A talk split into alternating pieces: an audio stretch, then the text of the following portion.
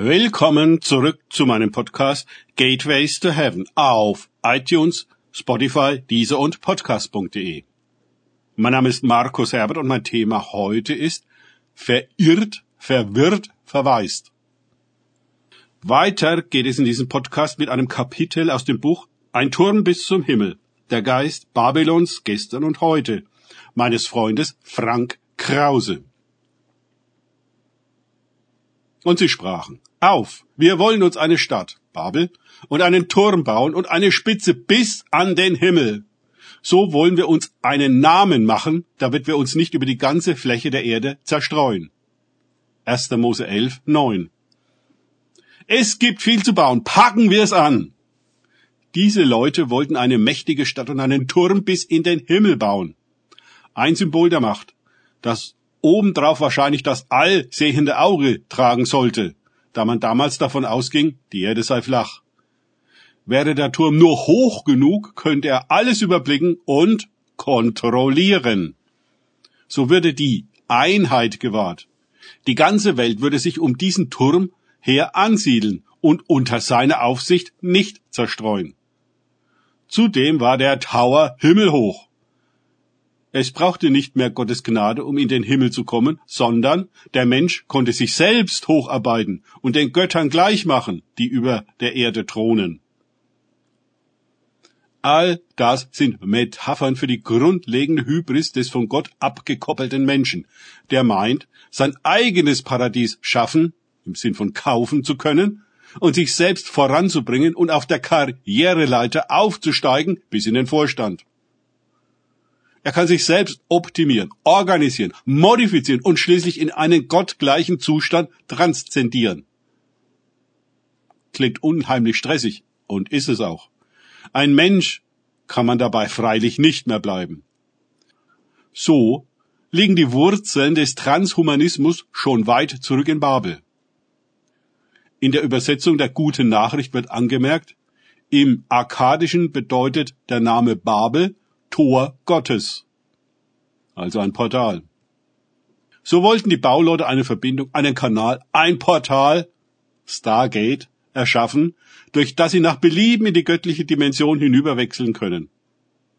Bis heute wollen die Architekten der Anmaßung, wie ich sie nenne, diese Portale bauen und haben durch die Jahrhunderte auch immer neue errichtet.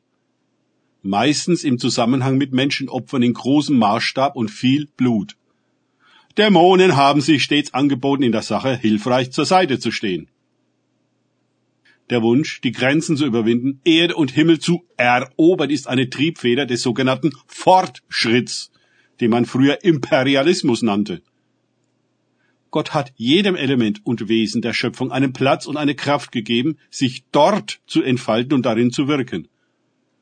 Nur, dass der Mensch aus Eden herausgeflogen ist und keine Heimat mehr hat. Er erschafft sie sich jetzt selbst, auf Kosten der kompletten Schöpfung, die er aus ihrer Ordnung stößt, indem er sie missbraucht und ausbeutet. Permanent übertritt er die Grenzen und Ordnungen der Natur, dringt ein, wo er es nicht sollte und nimmt sich, was ihm nicht gegeben ist. Denn er weiß nicht, wo er hingehört und was ihm gegeben ist. Im Sündenfall hat er sich selbst ultimativ verraten und verkauft. Das hebräische Wort für Babel ist Verwirrung und zeigt damit die Kehrseite der Selbstvergottung und Eroberung von allem, um die volle Dominanz, Kontrolle und Verfügung zu haben. Einen Turm in den Himmel bauen zu wollen, zeugt von perversem Größenwahn und der Fortsetzung jenes in Eden begonnenen Sündenfalls. Verirrte und verwirrte Menschen, die spirituell verwaist sind, wollen etwas Großes bauen um sich selbst zu beweisen und Denkmäler zu setzen.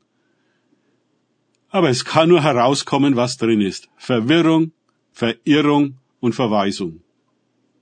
Solche Leute sitzen in ihrem Turm, der ihr selbstgebautes Gefängnis ist, welches von der Wirklichkeit draußen abgeschottet ist und zu seinem Erhalt ihr ganzes Leben auffrisst und unendliche Mittel verschlingt. Denn die Fassade wird bröckeln das Material ermüden, die Kosten für die Sanierung der Risse im Fundament ins Unermessliche steigern. Der Turm fordert Opfer.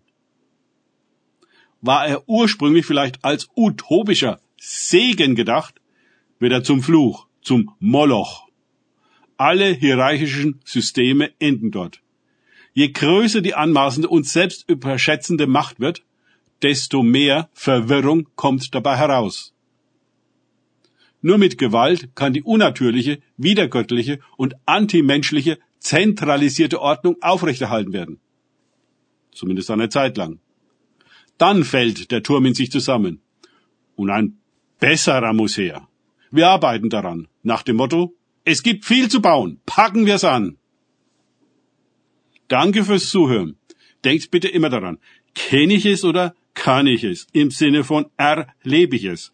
Erst sich auf Gott und Begegnungen mit ihm einlassen, bringt wahres Leben. Gott segne euch und wir hören uns wieder.